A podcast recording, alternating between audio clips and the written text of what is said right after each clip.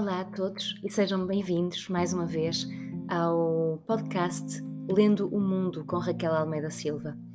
Neste Dia dos Namorados, 14 de fevereiro, em que quase por decreto temos de celebrar o amor, celebrar a amizade e sentir grande alegria, são, no entanto, muitas as pessoas que uh, passam por uh, ainda maior frustração por não sentirem uh, esse transbordar um amor, uma alegria uh, que, as, que acham que deveriam sentir. E este texto é, portanto, dedicado a todas essas pessoas. Um, é da autoria de Elizabeth Bárbara, do um, blog Lado a Lado. O que fazes? Sou cuidador de corações. Cuidador de corações. Sim, e o que é que faz um cuidador de corações? Quando os corações estão feridos ou magoados, precisam que alguém os ouça. Eu ouço.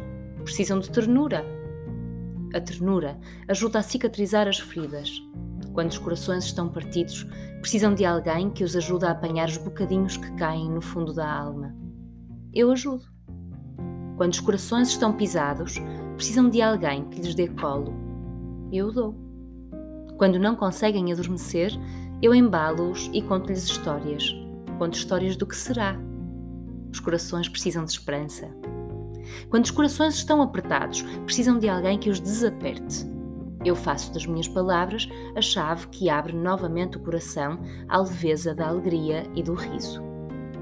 Quando os corações estão perdidos, eu acendo a luz da fé para desimpedir o caminho. Quando os corações cegam para a beleza do mundo, eu ensino-os a ver novamente as coisas maravilhosas que fazem com que a vida valha a pena. Quando os corações se sentem sozinhos, eu faço-lhes companhia até aprenderem que estar sozinho não é sinônimo de solidão. Quando os corações anoitecem, eu fico a pé toda a noite, como as estrelas, e não deixo que a lua recolha as velas do luar. Quando os corações estão desanimados, eu abro o meu e mostro-lhes que há sempre uma razão pela qual um coração tem de bater. Então aqui fica este texto com todo o meu amor e a disponibilidade para auxiliar quem precisa de um colinho nesta altura. Boas leituras!